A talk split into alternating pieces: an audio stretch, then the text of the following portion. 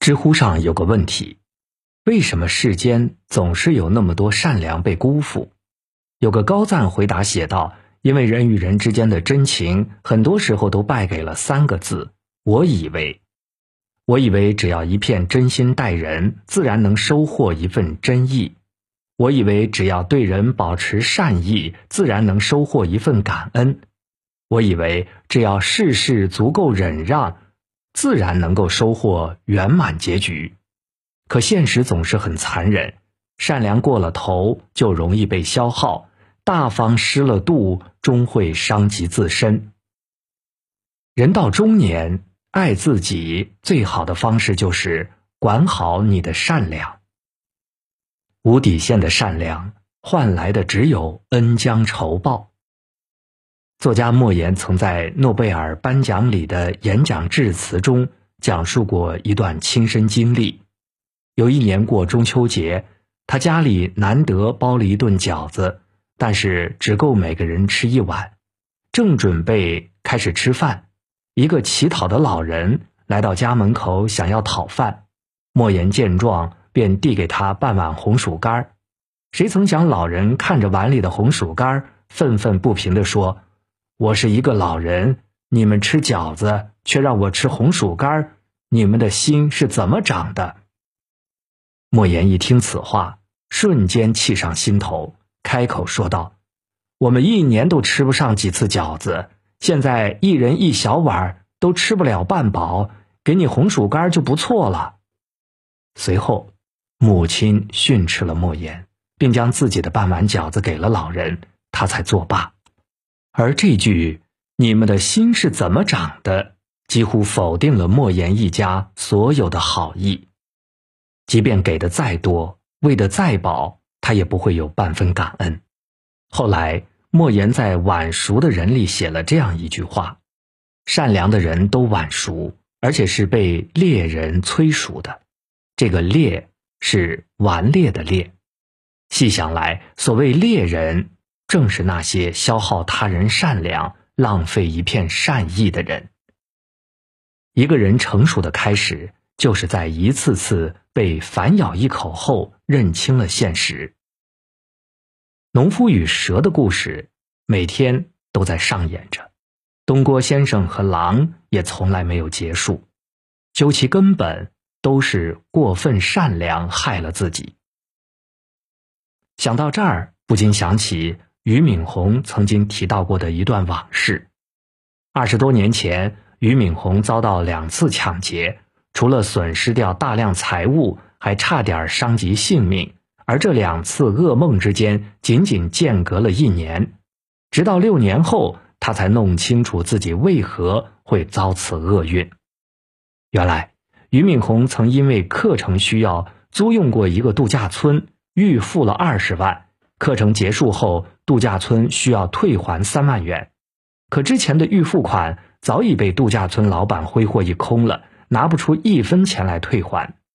老板心急之下就去找俞敏洪求情，俞敏洪看他可怜，便说：“没事儿，实在没有就算了。”就是这句话，让度假村老板意识到俞敏洪不仅有钱，心地还善良，于是开始谋划抢劫。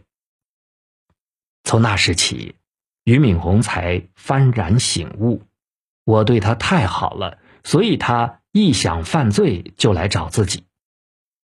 菩萨心肠没有错，可若是丢了金刚手段，就会给自己招来祸患。待人善良是修养，可若是失去了底线，便会引来恩将仇报。请记住，永远别惯坏不领情的人。别喂饱不感恩的人，无原则的忍让换来的只有得寸进尺。杨绛先生在《走到人生边上》写过一段话：在这物欲横流的人世间，人生一世实在是够苦。你存心做一个与世无争的老实人吧，人家就利用你欺负你；你稍有才德品貌。人家就嫉妒你、排挤你，你大度退让，人家就侵犯你、损害你。人性就是这样，你越是步步退让，对方越步步紧逼；你越是忍气吞声，对方越肆无忌惮。人与人之间最悲哀的，莫过于他的得寸进尺是在你一次次默许中进行的。人世间里，周炳坤是家人和朋友公认的老好人。周荣为了追求自己的幸福人生，把女儿冯月丢给周炳坤照顾，一照顾就是十几年。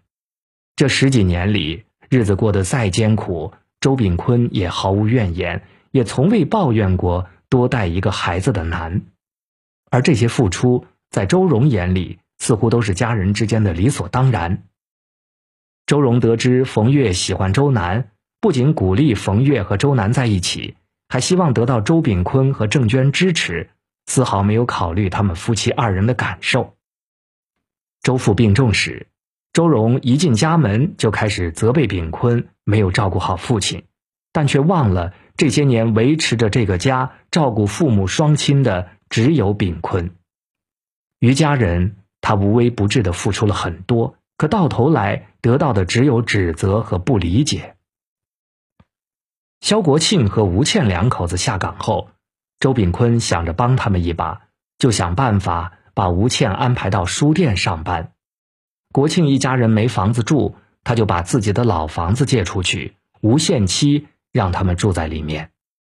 后来，炳坤遇到麻烦，想把老房子要回来，没想到吴倩当场翻脸，全然忘了往日的恩情。在六小君子眼里。周炳坤什么忙都能帮，所以遇到任何问题，大家第一时间都是来找他。从工作到房子，从家长里短的小忙到生活问题的大忙，鼎力相助带来的不是感恩，而是其他人越发的得寸进尺的请求。与朋友，他屡次雪中送炭，几乎随叫随到，可到头来得到的却只是怨恨。最后。他终于忍无可忍，喊出了憋在心里许久的话：“难道就该我的吗？”做没有脾气的老好人成本太大，做毫无怨言的老好人回报太少。很认同王小波说过的一个观点：人活在世上有两大义务，一是好好做人，无愧于人生一世；另一条是不能惯着别人的臭毛病。行走于世间，你越好欺负，旁人越没有分寸，因为无需顾及你的感受；你越没有边界感，事事都应允，次次都忍让，旁人越容易拿捏你，因为无需照顾你的情绪。永远不要让你的一味忍让变成他人欺负你的筹码。若是退无可退，那就守住自己的原则。该拒绝时，莫要再心软；触及底线，不必再退让。无休止的原谅，换来的只有反复伤害。看过这样一段对话：弟子请教孔子，以德报怨怎么样？孔子回答说：“以德报怨，何以报德？”弟子不解，那如何去做才是最合适的？孔子回答。以德报德，以直报怨。年龄越大，经历的事情越多，越能理解这句话中的深意。以德报怨，最后的结果不是感化曾经伤害你的人，而是给了他再次将刀捅向你的勇气。委曲求全，求来的只会是那些作恶之人的变本加厉，而不是自己的安然无恙。不是所有的伤害都值得被原谅，也不是所有的对不起后面都对应着没关系。不要无休止的原谅伤害过你的人，趁早离开他们，才是对自己最好的保全。